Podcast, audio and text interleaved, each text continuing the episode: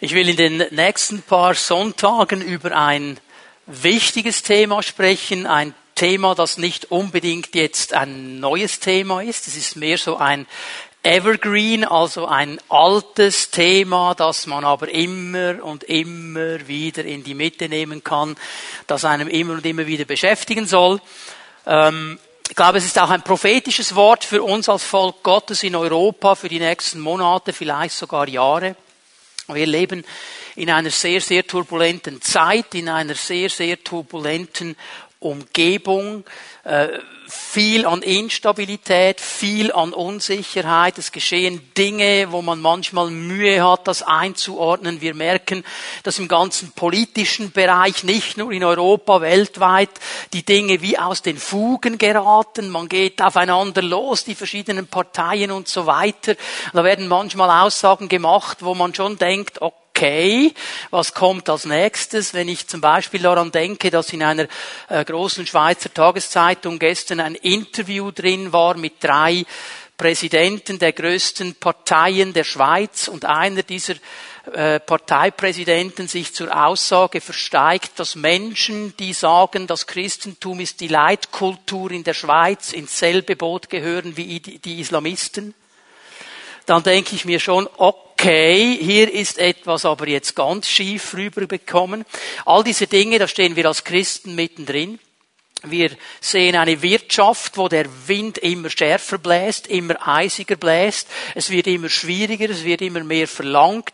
Äh, es ist nicht mehr so, wie es mal war in den 80er Jahren, dass jedes Jahr noch mehr Gewinn und noch mehr Lohn und so weiter. Es gibt viele Menschen, auch in der Schweiz, die kämpfen mit dem Existenzminimum. Man spricht von den Working Poor, die arbeiten zwar, haben aber nicht genug, um zu leben. Die sozialen Probleme um uns herum, die scheinen zuzunehmen. Und wir als Christen Christen stehen mittendrin.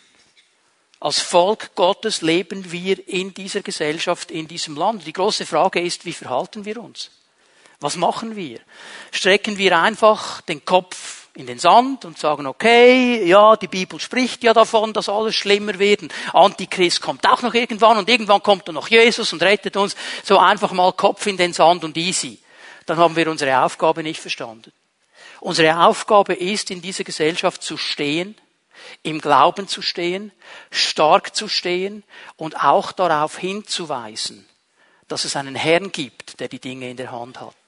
Und darüber möchte ich sprechen in den nächsten Sonntagen. Wie können wir stark werden in unserem Glauben? Wie können wir vorwärts gehen in unserem Glauben? Und ich musste in der Vorbereitung sehr oft an ein Bild denken, das ich euch gerne zeige. Wenn das alles klappt, sollte das jetzt hier hinten dann irgendwann auftauchen. Wunderbar.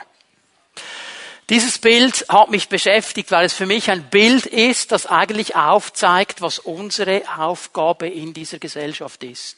Wir sind wie ein Leuchtturm oder eine Leuchtboje, die mitten in diesem Sturm steht, die mitten in diesen Wellen steht und die feststeht und die Orientierung gibt. Diese Leuchtboje gibt einem Schiff Orientierung und Wegweisung. Ob es Nacht ist, ob es Tag ist, ob es stürmt, was auch immer geschieht, es kommt zu einer Orientierung, weil diese Boje fest steht. Und das ist für mich so ein Bild auch für uns als Gemeinde, als Volk Gottes, dass wir diesen Auftrag haben in unserer Gesellschaft, in unserer Zeit, dass wir stehen und Lichtsignale geben, Hoffnung geben. Wenn wir als Christen keine Hoffnung mehr haben, dann ist es wirklich zappenduster dann können wir einpacken.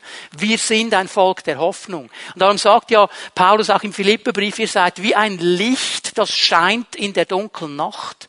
Und ihr scheint nicht für euch selber, sondern ihr weist hin auf den Herrn, der die Dinge eben in der Hand hat. Wie kann ich jetzt stark werden? Wie kann ich stehen? Wie so eine Leuchtboje, so ein Leuchtturm im Sturm. Das wollen wir in den nächsten paar Wochen miteinander uns anschauen. Ich möchte euch äh, zwei Aussagen aus dem Wort Gottes geben. Eine aus dem Alten Testament, eine aus dem Neuen Testament. Und diese beiden Aussagen sind die Einleitung mal zu dieser Botschaft und sind die beiden Klammern. Die sind die beiden Klammern, die das Starkwerden im Glauben umklammern. Du kannst mal Daniel 11 aufschlagen, Daniel 11, Vers 32, bevor ich das lese möchte ich ganz kurz den Zusammenhang aufzeigen, in welchem äh, Daniel das schreibt. Daniel hat eine prophetische Vision. In Kapitel 10, Daniel 10, sieht er diese prophetische Vision. Er kann es nicht einordnen. Er bekommt dann Auslegungshilfe durch einen Engel. Und in dieser Prophetie, die er gesehen hat, geht es um das Volk Gottes und die Nationen. Wie wird das Volk Gottes mit den Nationen zusammen weitergehen? Was wird da geschehen? Wie werden die Nationen sich gegenüber dem Volk Gottes verhalten? Und Daniel sieht dann, dass in dieser Zeit ein Herrscher aufsteht, ein König, und dieser König hat eine groß, ein großes Ziel, eine Vision. Er will das Vertrauen des Volkes Gottes in seinen Gott untergehen. Er will das eliminieren. Er will das Vertrauen wegnehmen. Er arbeitet darauf hin, dass das Volk Gottes den Glauben, das Vertrauen an seinen Gott verliert. Und diese Vision hat eine zweifache Bedeutung. Es ist eine historische Bedeutung, das ist nämlich dann geschehen mit Antiochus Epiphanes, der gekommen ist, dieser persische König, und ein Riesensakrileg begangen hat. Er hat in Jerusalem im Allerheiligsten im Tempel ein Schwein geschlachtet. Das ist das Schlimmste, was du tun kannst, um den Glauben des Volkes Gottes anzugreifen. Das hat aber diese Vision eben auch eine eschatologische, das heißt eine endzeitliche Bedeutung. Das heißt, was hier historisch schon geschehen ist, wird auch im geistlichen Bereich geschehen in der letzten Zeit. Die Bibel spricht dann vom Antichristen, sagt uns aber in 1. Johannes 1, dass der Geist des Antichristen, das, was ihn beschäftigt, was ihn antreibt, schon wirksam ist. Also das spüren wir schon heute. Und wir spüren es auch daran, dass ja der Gegenwind auch gegen das Evangelium und gegen das Christentum eben zunimmt. Okay? Und jetzt kommt dieser Vers 32, Daniel 11, Vers 32, und hier steht etwas ganz Interessantes. Und die, die frevelhaft gegen den Bund handeln, wird er, dieser Herrscher, durch Heucheleien zum Abfall verleiten. Ich möchte nur mal bis hier lesen, ein bisschen erklären, um was es hier geht. Dieses Volk Gottes hat einen Bund mit Gott. Und jetzt gibt es in diesem Volk Gottes drin offensichtlich einige, die gegen diesen Bund zu handeln bereit sind. Da ist etwas geschehen. Das kommt nicht über Nacht. Da ist vielleicht etwas an Enttäuschung gewachsen, weil Gott nicht so gehandelt hat, wie jemand sich das vorgestellt hat. Da ist vielleicht etwas an Frust gewachsen, weil man ausgelacht worden ist, weil man an diesen Gott glaubt. Da ist vielleicht etwas an Zweifel gewachsen, weil die Leute gesagt haben, ja, das kannst du eh vergessen, das ist eine alte Geschichte und das ist heute nicht mehr aktuell. Also in diesen Herzen ist da schon etwas geschehen. Und jetzt kommt dieser Herrscher und mit Heucheleien, mit glatten Worten steht im Hebräischen, mit Worten, die gut tönen, die Sinn machen, die irgendwo in eine Richtung zu weisen scheinen, bringt er sie dazu, von diesem Bund abzufallen. Kann etwas unterhöhlen. Jetzt, äußerlich sind sie immer noch Volk Gottes aber innerlich sind sie ganz weit davon weg. Und jetzt kommt der Gegensatz, und das ist der wichtige Punkt in diesem Vers.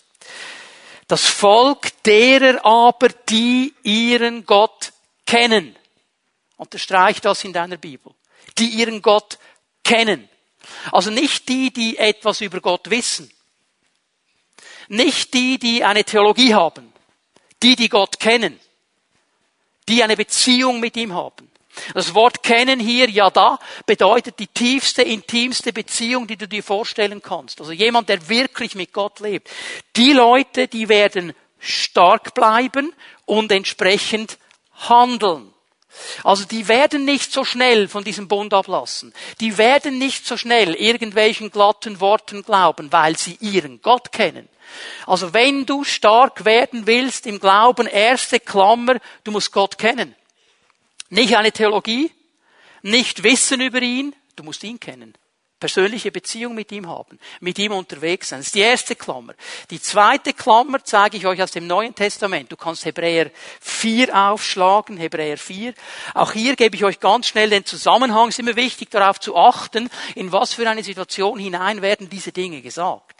Und der Schreiber des Hebräerbriefs, er schreibt an eine Gemeinde, die mit Christus angefangen hat, die in diesen neuen Bund hineingekommen ist und dann aber Widerstand erlebt hat, dann Gegenwind erlebt hat. Da sind dann die Leute aufgestanden und haben gesagt, ja, aber hallo, hey, kannst du doch so nicht sehen und so weiter. Und aufgrund dieses Druckes sind diese Leute jetzt in der Gefahr, wieder zurückzugehen zum Alten, zum Akzeptierten zu dem, was man kennt.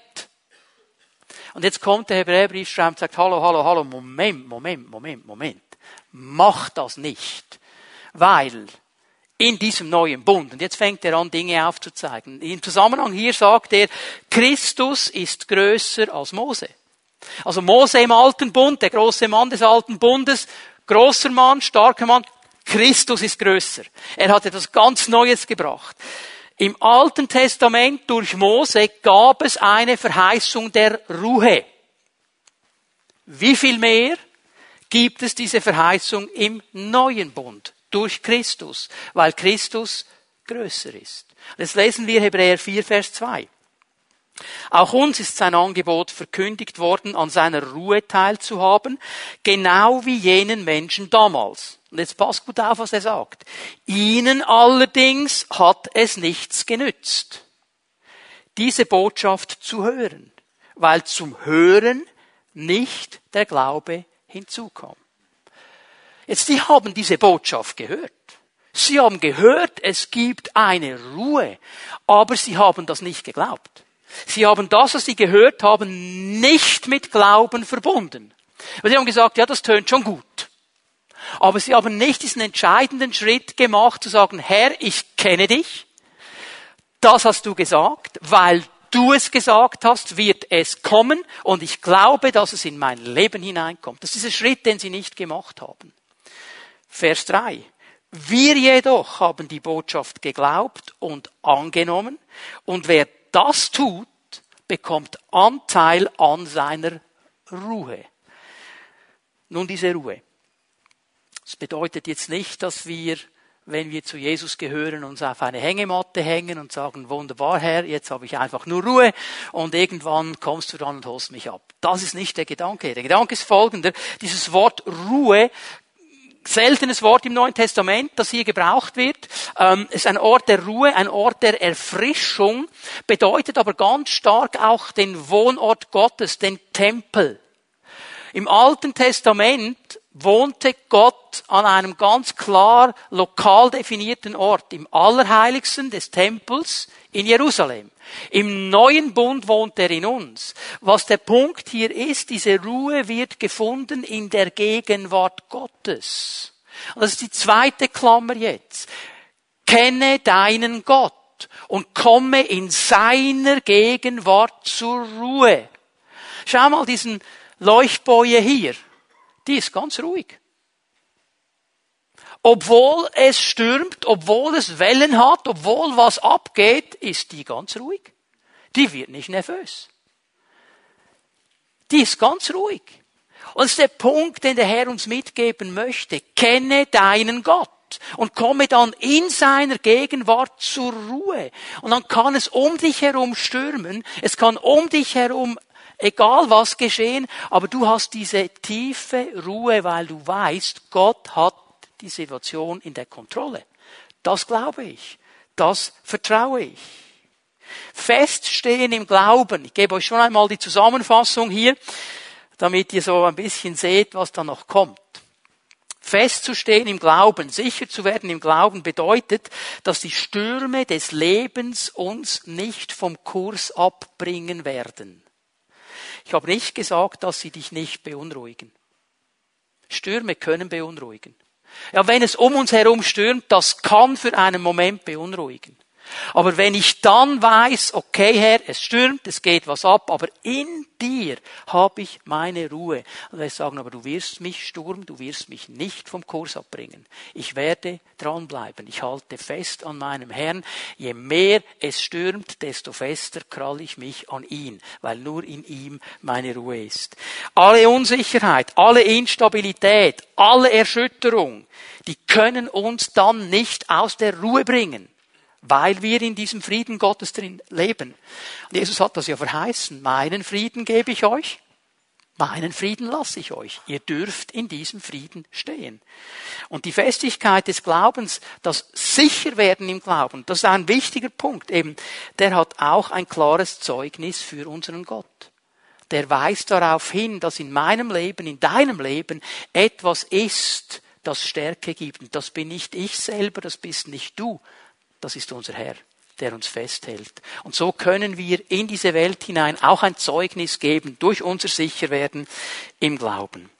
Paulus war ein Mann, der die Stürme des Lebens kannte.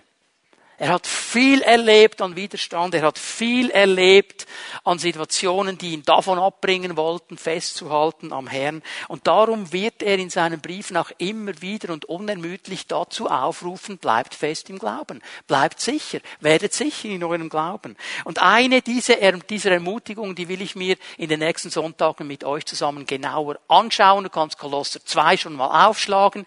Kolosser 2, Vers 6 bis 10. Das wird uns in den nächsten Sonntagen Sonntagen beschäftigen. Das ist eine Glaubensermutigung, die Paulus uns hier schenkt. Ich lese mal Kolosser 6 und den Anfang von Vers 7.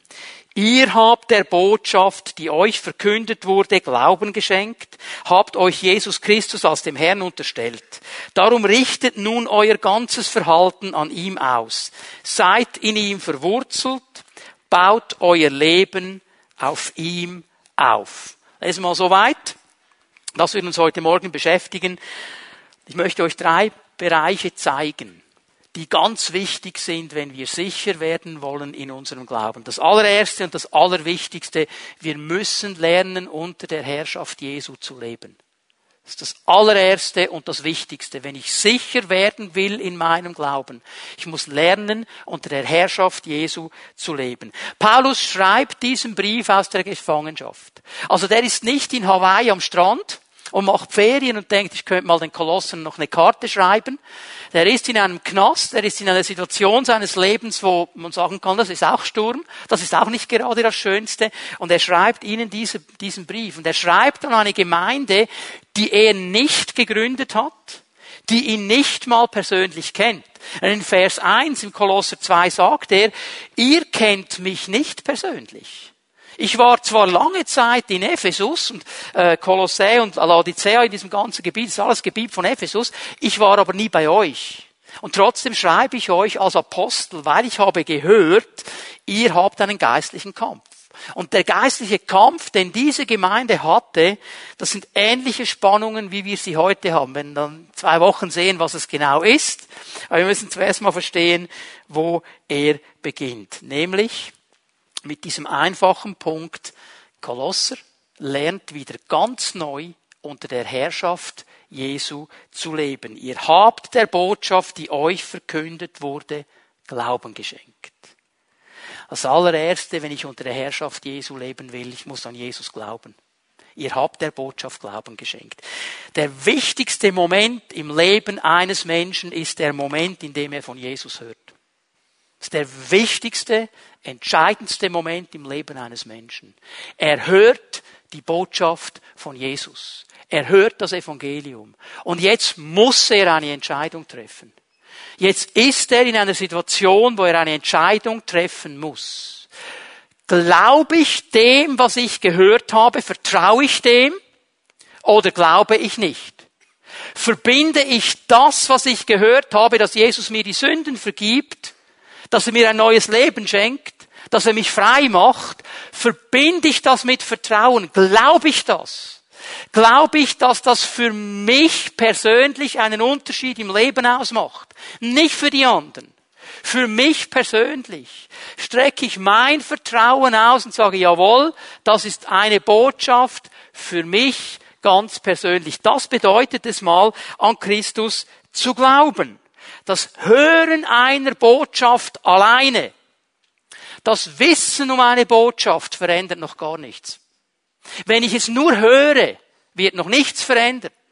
Erst wenn ich es glaube, wenn, wenn jetzt jemand hier kommen würde und sagt, okay, Pfimi Bern, es gibt da oben eine Pizzeria, nach dem 11 Uhr Gottesdienst bekommt ihr alle eine gratis Pizza dann denkst du vielleicht, boah, das ist eine gute Botschaft. Die wird aber erst dann interessant, wenn du hingehst, wenn du glaubst, dass es stimmt. Wenn du sagst, ja, ja, das ist irgendwie ein Bauernfängertrick, da gehe ich doch sicher nicht hin, die wollen dann nur etwas von mir, dann wirst du nie eine Pizza haben. Du musst es glauben, was du hörst.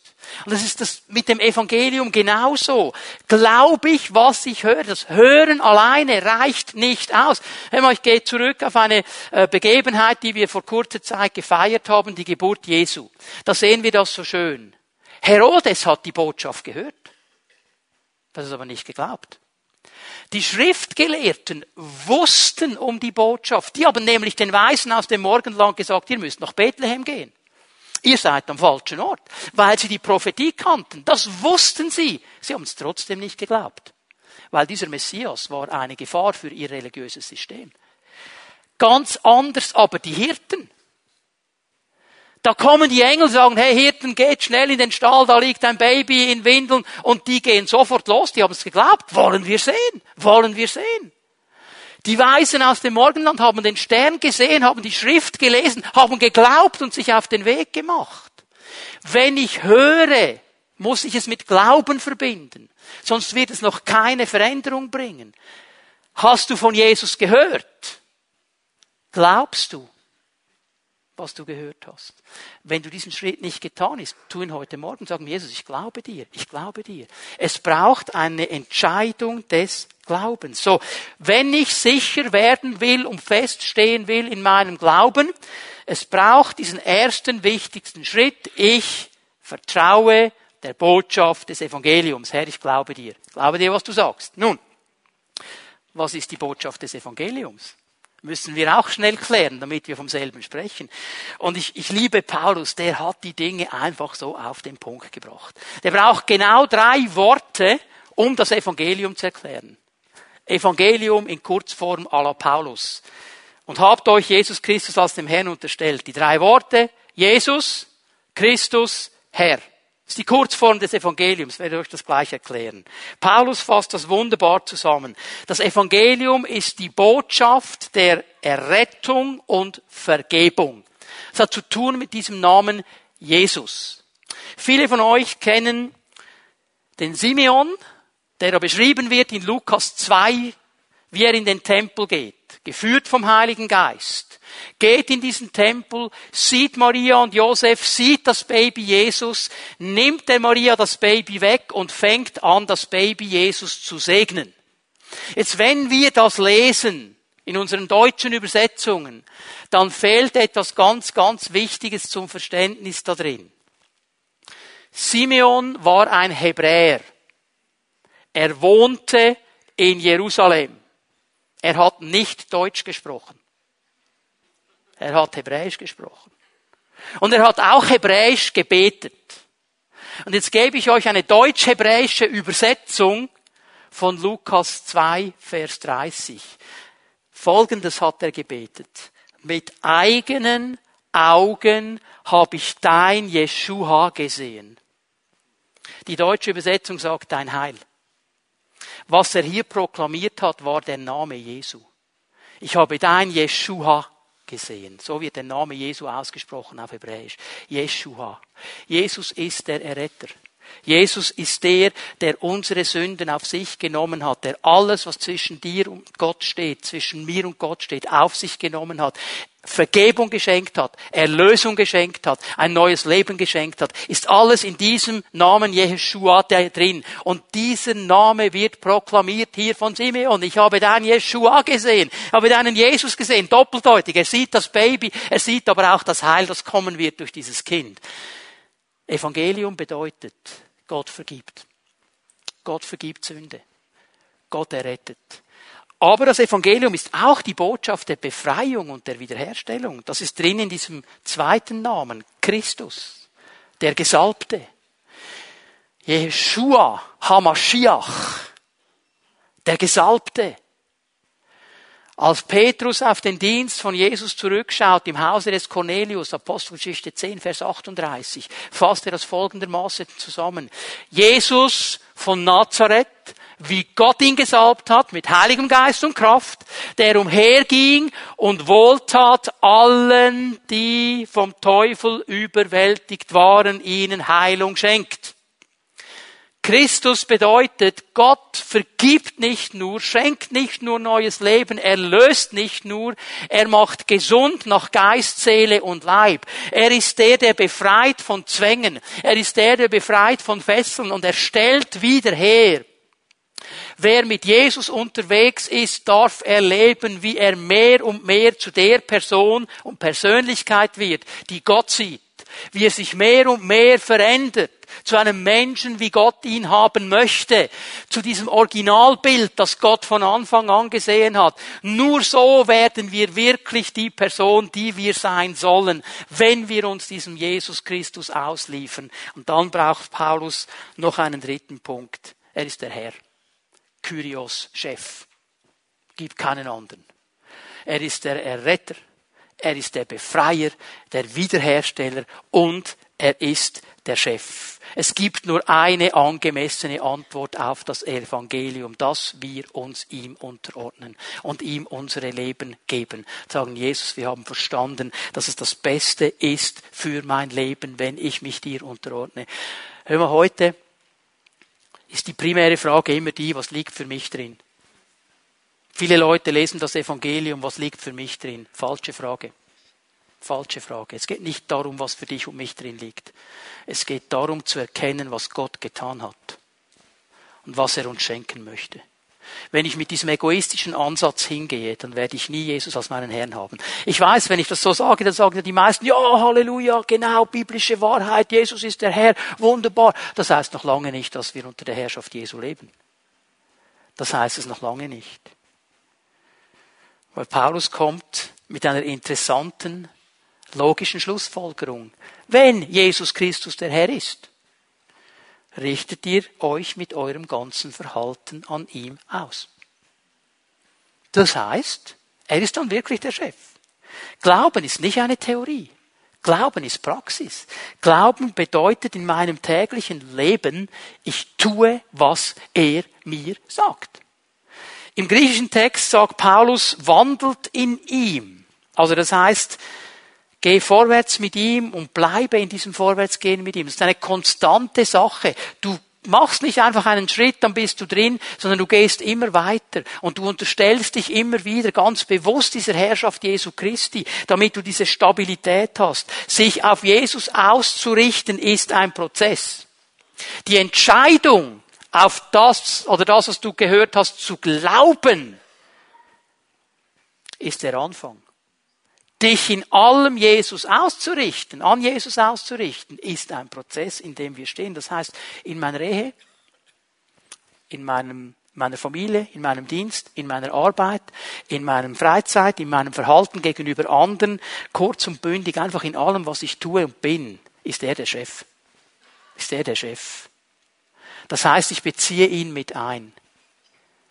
Das heißt, ich suche ihn, ich suche seinen Willen, ich suche seine Meinung, ich suche seine Gedanken. Ich will hören von ihm. Er ist der Chef. Ich erlebe immer wieder Situationen, da kommt jemand zu mir und sagt, ah, oh, ich habe einen neuen Job, wunderbares Angebot, musste ich annehmen, mehr Lohn, mehr Verantwortung, wunderbar, coole Sache. Und dann sage ich, ja, okay, schön, freue mich für dich, gut, wenn du gesegnet bist, wunderbar.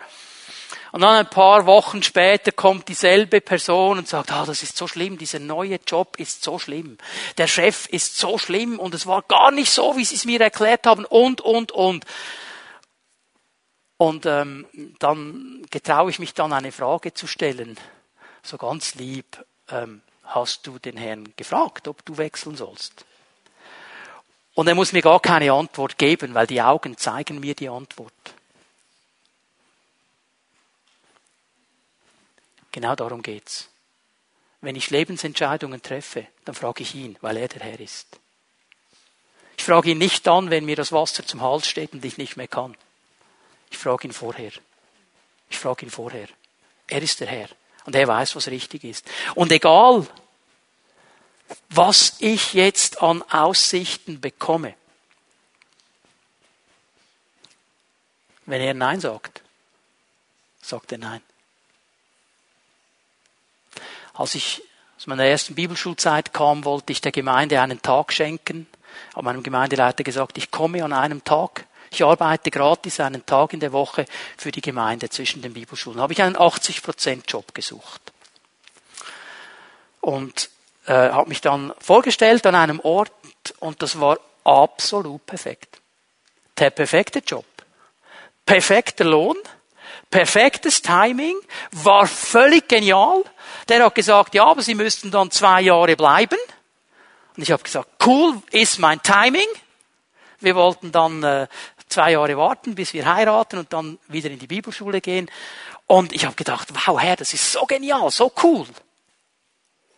Und ich steige ins Auto und der Herr sagt, nein, nein, mach's nicht.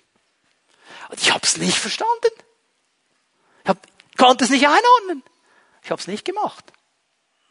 Habe einen anderen Job gefunden, nicht so perfekt, viel weniger Lohn. Aber wisst ihr, was der Punkt war? Der Herr hat einen anderen Plan gehabt. Der wollte nicht zwei Jahre warten. Der hat uns im Mai gesagt, im Oktober heiraten und dann in die Bibelschule. Auf geht's. Hätte ich nicht gekonnt, weil ich mich verpflichtet hätte. Der Herr hat's gewusst. Manchmal haben wir nur die Zahl vor Augen.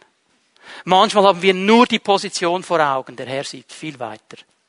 Und jetzt bitte schön, einfach, dass wir uns richtig verstehen. Wenn ich sage, er ist der Herr deines Lebens, ich meine, ich meine damit nicht, dass du ihn fragen musst, ob du an ein Örtchen darfst, wenn du ein Geschäft erledigen musst. Okay? Ihr, ihr versteht, um was es mir geht. Ich spreche um die großen Entscheidungen meiner Familie, meines Lebens, meines Dienstes, meiner, um diese Dinge. Hören wir auf zu proklamieren, Jesus ist Herr und fangen wir an, es zu leben. Amen. Das ist der erste Schritt. Das der erste Schritt, wenn wir stark werden wollen im Glauben. Und jetzt kommt eine zweite Sache spricht Paulus von etwas anderem noch. Anfang von Vers 7, Kolosser 2, Vers 7, seid in ihm verwurzelt. Also ich unterstelle mich nicht nur der Herrschaft Jesu, sondern ich verstehe, dass ich in Christus verwurzelt bin. Er bringt ein interessantes Bild, der gute Paulus, das Bild eines Baumes. Wer Jesus angenommen hat und mit Jesus lebt, der wird mit einem Baum verglichen, der in der Erde verwurzelt ist. Jetzt, ich verstehe nicht unbedingt extrem viel von Bäumen, da gäbe es andere Leute, die ihr fragen könnt, die verstehen das viel besser. Aber eines habe ich, glaube ich, verstanden. Ein Baum pflanzt sich nicht selber. Der wird gepflanzt. Also der Baum kann nicht sagen, ja, Moment, Moment, Moment, lieber Gärtner, also ich hätte lieber zehn Meter weiter hinten und ein bisschen südlicher. Der wird einfach gepflanzt. Und wo er gepflanzt ist, da fährt er Wurzeln aus und fängt an, Wurzeln wachsen zu lassen. Wenn die Bibel hier sagt, wir sind in Christus verwurzelt, dann heißt das, dass wir in ihn hineingepflanzt sind. Und an diesem Ort sollen wir Wurzeln schlagen. An diesem Ort sollen wir Wurzeln wachsen lassen. Das Bild ist folgendes. In dem Moment, wo du Christus als den Herrn deines Lebens aufnimmst, wirst du eingepflanzt. Und jetzt fangen diese Wurzeln, die du hast, an, zu wachsen an. Sie werden stark und sie werden stabil und sie geben dir eine Festigkeit. So die Entscheidung, die du getroffen hast, hat eine Konsequenz. Du bist verwurzelt in Christus. Und ich muss immer wieder daran denken, wenn ich irgendwo vorbeikomme, so einen alten Baum sehe, manchmal sind die ja angeschrieben, steht seit 300 Jahren da, denke ich mir, boah, dieser Baum, was hat der alles gesehen? Was hat der alles erlebt? Und er steht immer noch. Seit 300 Jahren. Alle Turbulenzen, Erster Weltkrieg, Zweiter Weltkrieg, der steht immer noch. Steht immer noch. Alle Stürme, die gekommen sind, er steht immer noch. Warum steht er? Weil er Wurzeln hat. Weil er verwurzelt ist. Weil er verwurzelt ist. Weil er Wurzeln gegraben hat. Und das ist das Entscheidende. Ich werde in ihm verwurzelt. Ich bin ein Baum, so gesprochen, der in Christus verwurzelt ist. Meine Wurzeln sind in ihm. Das heißt, er hält mich. Denn die Wurzeln sind es, die Halt geben. Er hält mich. Er hält mich fest. Ich habe meine Wurzeln in ihm. Das heißt, er versorgt mich. Die Wurzeln sind es, die den Baum versorgen mit allem, was er braucht. Er versorgt mich und ich weiß, wenn ich in ihm verwurzelt bin, werde ich all das bekommen, was ich brauche. Und er hilft mir, Frucht zu bringen. Wenn die Wurzel gesund ist, wird der Baum Frucht bringen. Er wird Frucht bringen. Er befähigt mich. Ich bin in ihm verwurzelt. Ich möchte euch ein paar Bibelstellen geben, die zu tun haben mit diesen Wurzeln, weil ich möchte, dass wir heute Morgen verstehen, dass wir Bäume sind. Ich habe nicht gesagt Pflöcke. Bäume. Okay? Bäume. Du kannst dir jetzt aussuchen, was du lieb hast, Eiche, Tanne, Birke, was auch immer, aber versteh, du bist ein Baum, verwurzelt, gepflanzt in Christus. Was bedeutet das? Psalm 1. Bekannte Aussage. Hier geht es um einen Menschen, der sich entschieden hat, unter der Herrschaft Gottes zu leben. Er sagt, ich will das Wort Gottes studieren, ich will von Gott hören, ich bin nicht mit Menschen zusammen, die meinen Glauben kaputt machen, ich bin mit Menschen zusammen, die meinen Glauben aufbauen, ich will mit dem Herrn sein. Vers 3, so ein Mensch gleicht einem Baum, der zwischen Wasserläufen gepflanzt wurde. Zur Erntezeit trägt er Früchte. Hast du gesehen, hier steht nicht, weil er viel gefastet hat, trägt er Früchte. Weil er viel gebetet hat oder gespendet hat oder was weiß ich, trägt er Früchte. Er ist gepflanzt zwischen Wasserbächen, er bekommt Versorgung, er bekommt Nahrung, er wird Frucht produzieren. Das wird der Herr machen. Seine Blätter verwelken nicht. Das heißt, er hat immer wieder diese Versorgung konstant. Er ist immer im Saft. Was ein solcher Mensch unternimmt, das gelingt. Ja, was heißt das jetzt? Dass so ein Mensch keine Fehler macht? Nein, auch so ein Mensch wird gewisse Niederlagen erleben. Aber was ich hier sehe, ist dieses lineare Bild. Wenn wir über sein Leben schauen, können wir sagen, es gelingt.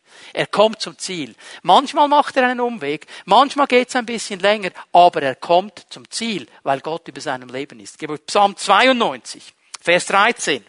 Alle, die nach Gottes Willen leben. Was ist der Wille Gottes? Dass wir unter der Herrschaft Jesu leben, okay? Also genau dasselbe Bild. Alle, die nach Gottes Willen leben, gleichen einer immergrünen Palme. Die Palme ist der Siegesbaum. Das Symbol der Palme ist Sieg. Und hier ist jemand, der nach dem Willen Gottes lebt und der gleicht einer Palme, einem Siegesbaum. Er wird Sieg haben. Er wird Versorgung haben. Und er gleicht einer mächtigen Zeder. Die Zeder ist ein Bild auf Kraft und Schönheit. Das Schö der schönste der Bäume. Der majestätischste der Bäume. Und der Psalmist sagt, wer unter dem Willen Gottes lebt, wer verwurzelt ist in Christus. Er ist ein Siegesbaum, er ist ein majestätischer Baum, er ist ein schöner Baum. Andere werden das sehen. Vers 14. Sie sind verwurzelt im Haus des Herrn, in der Gegenwart Gottes. Noch einmal hier lokal der Tempel in Jerusalem, das Haus Gottes. Für uns heute Überall ist die Gegenwart Gottes, weil er in uns wohnt. Wir sind verwurzelt in seiner Gegenwart. Und jetzt kommt etwas, das mir besonders gut gefällt, selbst im hohen Alter. Ich werde älter, ich würde können wir jetzt definieren, was ist hohes Alter, was nicht. Ich werde auch älter, aber weißt du, was mir gefällt? Auch wenn ich noch älter werde, sprieße ich. Ja, ich gehe immer noch vorwärts. Ich stehe im vollen Saft und habe grüne Blätter. Halleluja. Warum? Weil ich jede Woche trainiere und ausgewogen mich ernähre. Nein, auch. Ist auch wichtig. Aber versteht ihr? Warum? Weil er verwurzelt ist. Weil er, das hat jetzt gar nichts zu tun mit deiner Ernährung, gar nichts mit deinem Training. Das ist alles wichtig. Aber hier ist ganz klar, er sprießt, er ist im Saft, weil er verwurzelt ist. Weil er verwurzelt ist in der Gegenwart Gottes. Das ist der wichtige Punkt. Paulus betont eine Sache und ich kann die fast nicht überbetonen heute Morgen. In ihm. Diese Verwurzelung geschieht in ihm. Du bist nicht verwurzelt, weil du Kraft hast. Du bist nicht verwurzelt, weil du Fähigkeiten hast. Du bist nicht verwurzelt, weil du in der Heiligung so weit vorwärts gegangen bist. Du bist in ihm verwurzelt. Nur wegen ihm. Er hat dich genommen und da hineingepflanzt und verwurzelt. Wegen ihm. Es hat nichts zu tun mit dir und mir. Es ist ein Geschenk, das wir glauben dürfen. Wir sind verwurzelt in Christus und wir stehen wie Bäume in seiner Gegenwart. Ich muss immer wieder an diese Aussage denken in 2. Korinther 12, 9. Ich darf in meiner ganzen Schwachheit ihm vertrauen. Ich selber kann nicht stehen. Ich selber wäre schwach, aber er ist stark. Und Paulus sagt es so wunderbar, Gottes Kraft kommt in meiner Schwäche zum Ziel. Da, wo ich schwach bin, da kommt eben seine Kraft. Ich muss nicht selber stark sein. Ich habe mich da auch nicht gepflanzt. Das hat er gemacht. Und ich bin verwurzelt in ihm. Und das Dritte, was ich euch zeigen möchte, liebe Zellenleiter, das wurde unterschlagen auf der, ähm, auf der Outline. Jetzt müsst ihr einfach gut Notizen machen. Ich möchte noch ein zweites Bild anfügen. Wir sind in Christus aufgebaut. Also nach dem Bild des Baumes bringt er nochmal ein Bild. Das ist das Bild eines Gebäudes eines Hauses. Und er sagt, baut euer Leben auf ihm auf. Und auch hier ist es ganz interessant, dass er ein Wort gebraucht, das sonst gar nie groß vorkommt im Neuen Testament. Und wenn wir einfach übersetzen mit aufgebaut, ist das eigentlich zu wenig.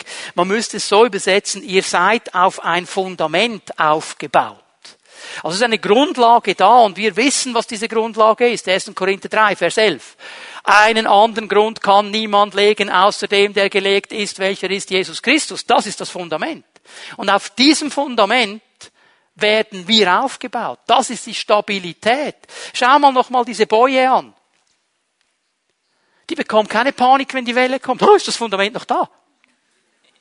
Die weiß, dass das Fundament da ist. Ich weiß, das Bild hinkt. Okay? Aber wir müssen wieder neu verstehen lernen. Das Fundament ist da. Die Welle kann kommen. Ich stehe in Christus. Er baut mich auf. Ich bin ein Baum, ich bin ein Gebäude von ihm aufgebaut. Auch hier noch einmal in ihm. In ihm. Das macht er. Das macht nicht ich.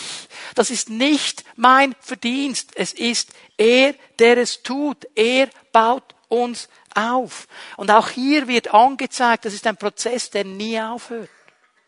Er baut auf und baut auf und baut auf und baut. Darf ich mal so sagen, wenn wir beim Bild des Hauses bleiben, dann baut er mal einen Balkon, dann eine Mansarde, dann baut er den Estrich aus, dann baut er noch hinten einen Geräteschuppen an. Er baut konstant, er baut an deinem und meinem Leben. Wenn wir mit Christus unterwegs sind, dann baut er. Er baut uns auf und er lässt uns immer mehr zu dem werden, was er von Anfang an gesehen hat. Das bedeutet es, aufgebaut zu sein in ihm hat eine zweifache Bedeutung, aufgebaut zu sein. Auferbauung im Sinne von Ermutigung. Gott ist der größte Ermutiger im ganzen Universum. Es gibt keinen größeren Ermutiger als den Herrn. Und wisst ihr, was mir in ihm gefällt? Er ist nicht positiv um des positiven Willen. Es gibt ja Leute, die sind so positiv, dass sie einseitig werden und nicht mehr sehen, was schief läuft. Die sind einfach immer nur positiv. Gott ist nicht so. Aber Gott ist ein gesunder Ermutiger. Er sagt seinen Jüngern zum Beispiel in Johannes 16, ja, in der Welt habt ihr Trübsal. In der Welt habt ihr Bedrückung. In der Welt habt ihr Widerstand. Aber, aber, und jetzt kommt die Ermutigung, ich habe die Welt überwunden. Mit mir lebt ihr in einer anderen Ebene, in einer anderen Dimension. Ihr seid dem nicht mehr unterstellt. In mir seid ihr Sieger. Das ist diese Ermutigung. Er sagt nicht alles gut, alles gut, alles gut. Er sagt, hey, mit mir kannst du über jede Mauer springen. Mit mir kannst du jeden Widerstand brechen. Ich bin ein Ermutiger. Und was ich vorhin gesagt habe über die Hoffnung, die wir als Christen verbreiten sollen, genau dasselbe gilt für die Ermutigung. Wir sollten die ermutigsten Menschen der Welt sein. Wir sollten Potenzial sehen, nicht was schiefgehen kann. Wir sollten ermutigen, die anderen ermutigen, vorwärts zu gehen, vorwärts zu gehen und zu packen, was der Herr bereitet. So oft sind wir negative Christen. So schade. Wir dürfen positiv sein, wir dürfen ermutigen. Wir machen genau dasselbe. Als Jesus seine Jünger angeschaut hat und gesagt hat, Jungs, wo ist euer Glaube? Dann sehen wir sofort den riesen Zeigefinger. Ihr seid nicht durchgekommen. Jetzt seid ihr schon in der fünften Klasse und habt immer noch nicht gecheckt mit dem Glauben. Wo ist euer Glaube? Wo ist er? Ich habe nichts davon gesehen. Bist du sicher, dass es so war? Bist du sicher? War es vielleicht so, dass er gesagt hat, Uli, du hättest den Glauben, um diesem Sturm zu widerstehen? Wieso hast du den nicht nach vorne geholt? Denk mal darüber nach. Wir haben unsere Bilder. Jesus ist ein Ermutiger. In allem und immer. So, Auferbauung bedeutet Ermutigung. Und Gott schaut dein Haus an und sagt, wunderbar, an diesem Haus bin ich noch nicht fertig, da werde ich noch besser machen und Innenarchitektur wie eine Perle und hier werde ich einen neuen Vorhang und hier ein neuer Teppich und wunderbar neue Fenster. Wunderbare Sache. Er ermutigt. Er ermutigt. Er ermutigt. Er ist nicht fertig mit dir. Und das zweite, Auferbauung bedeutet eben auch Befähigung bedeutet auch Befähigung. Das bedeutet Befähigung auf der einen Seite im Bereich unserer Hingabe, unserer Treue und unserer Loyalität. Da brauchen wir Gottes Hilfe. Brauchen wir Gottes Hilfe. Ich möchte euch einen der wichtigsten Bibelstellen geben im Neuen Testament, Philipper 1, Vers 6. Das ist eine Bibelstelle, die sollte man auswendig können. Warum? Um in der Hauszelle zu protzen, was man alles auswendig kann. Nein, warum? Warum? Jesus hat uns vorgezeigt, wie man im geistlichen Kampf bestehen kann. Es steht geschrieben. Und jetzt wisst ihr alle, dass Jesus damals in der Wüste keine Schriftrolle dabei hatte.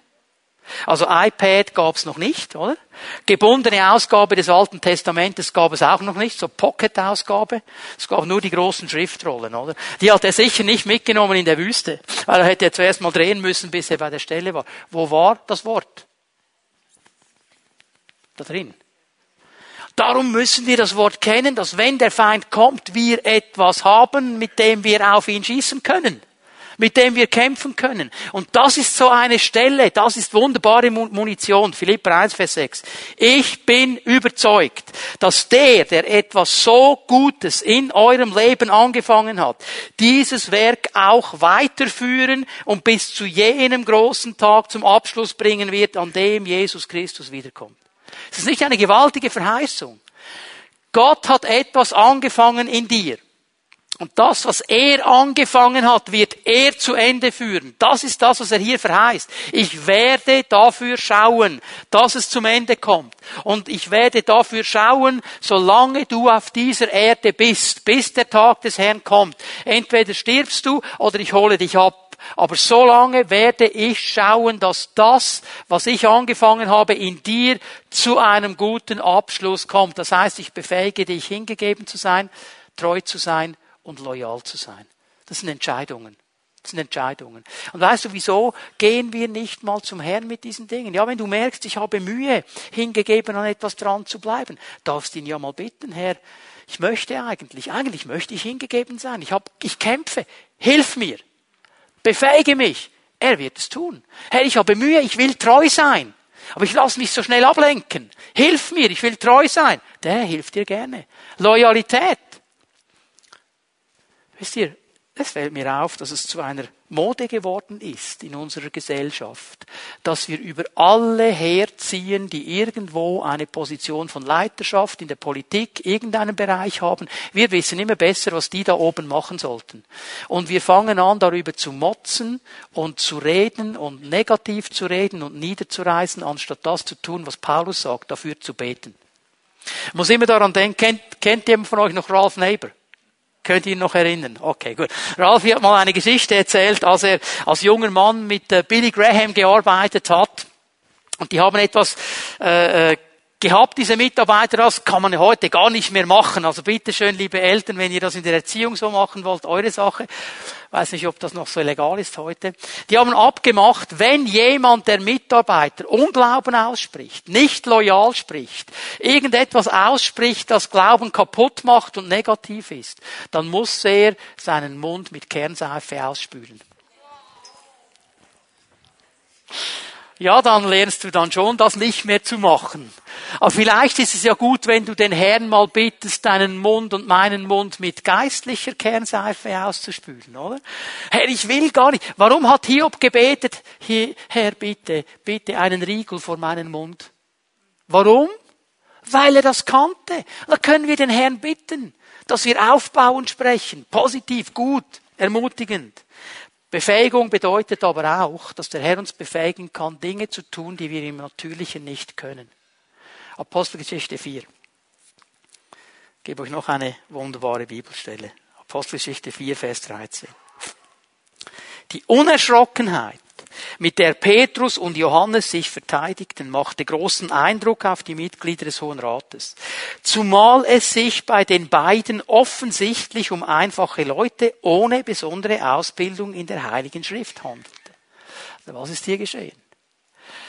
Die beiden Fischer vom See Genezareth, die haben mit diesen Theologen diskutiert.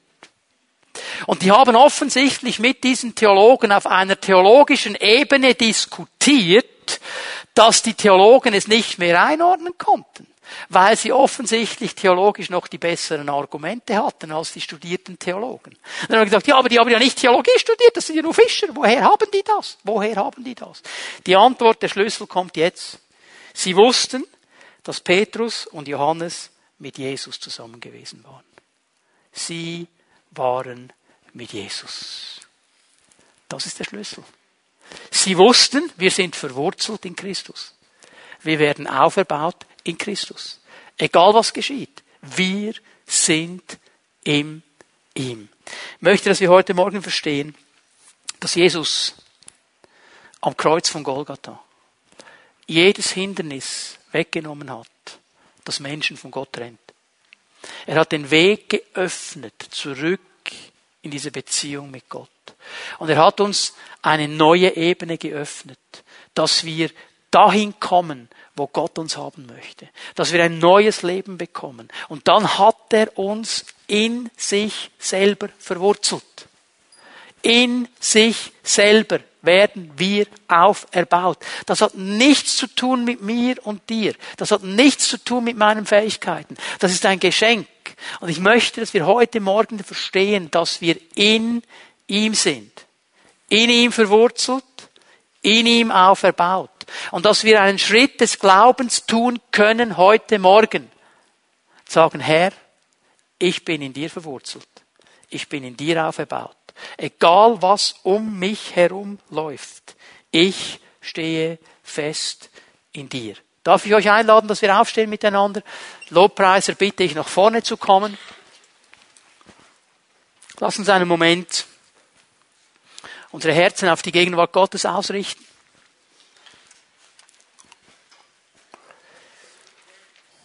Heiliger Geist, ich bitte dich, dass du uns begegnest und uns dienst, dass du in unsere Leben hineinsprichst.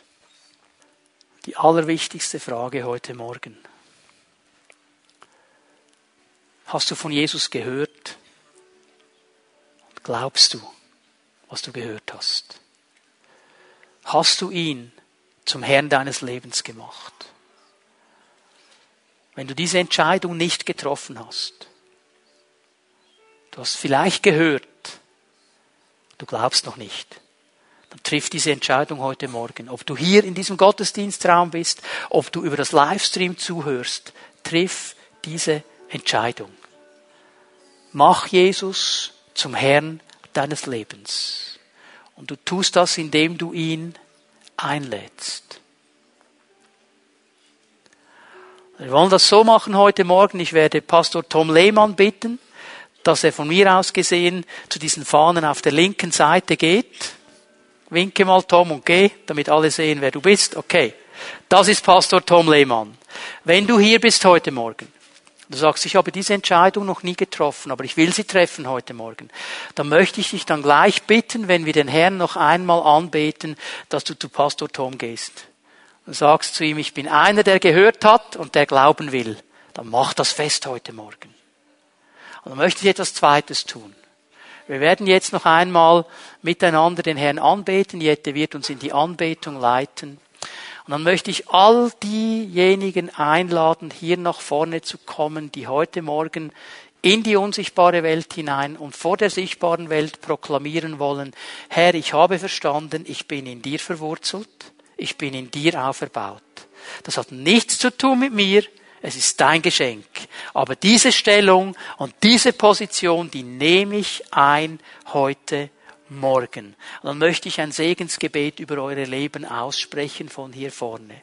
Wir werden jetzt Jesus anbeten. All diejenigen, die Jesus annehmen möchten, geht bitte zu Pastor Tom Alle anderen sagen, Herr, das ist der Punkt, den ich setze heute Morgen. Ich bin in dir verwurzelt und in dir aufgebaut. Ihr kommt einfach hier nach vorne, während wir anbeten, während wir den Herrn preisen, damit ich dann ein Segensgebet über euch sprechen kann. Bitte, Jette, führ uns in die Anbetung. Lass uns in dieser Haltung der Anbetung bleiben. Ich möchte dich bitten, wenn du hier vorne stehst, wenn du die Freiheit dazu hast, deine Hände auszustrecken zum Herrn. Ich möchte ihn bitten, dass er kommt und in jedem einzelnen Herzen diese Wahrheit festmacht, verwurzelt und aufgebaut in ihm. Herr Jesus, ich danke dir für diese Menschen, die hier vorne stehen. Ich bitte dich, Geist Gottes, dass du jeder einzelnen Person jetzt begegnest mit deiner Kraft und deiner Gegenwart. Herr, dass jede einzelne Person, die hier vorne steht, tief in ihrem Geist versteht, dass sie in dir verwurzelt ist. Dass du das Fundament bist, dass sie Wurzeln hat, dass sie stehen kann in dir, dass egal was auf sie zukommt, sie stehen kann in dir, weil du stärker bist. Herr, dass jede einzelne Person, die hier vorne steht, versteht, dass sie auferbaut und aufgebaut wird in dir. Dass du einen Plan hast mit ihrem Leben. Herr, dass du den Weg gehst, den du geplant hast und dass du Schritt für Schritt weiter aufbaust. Und ich danke dir, Geist Gottes, für dein Wirken in jedem einzelnen Leben. Herr, in deinem Namen segne ich diese Menschen und ich sage und proklamiere, verwurzelt in Christus, auferbaut in Christus, festgemacht durch dich ich preise dich dafür. Ich preise dich dafür. Halleluja. Halleluja.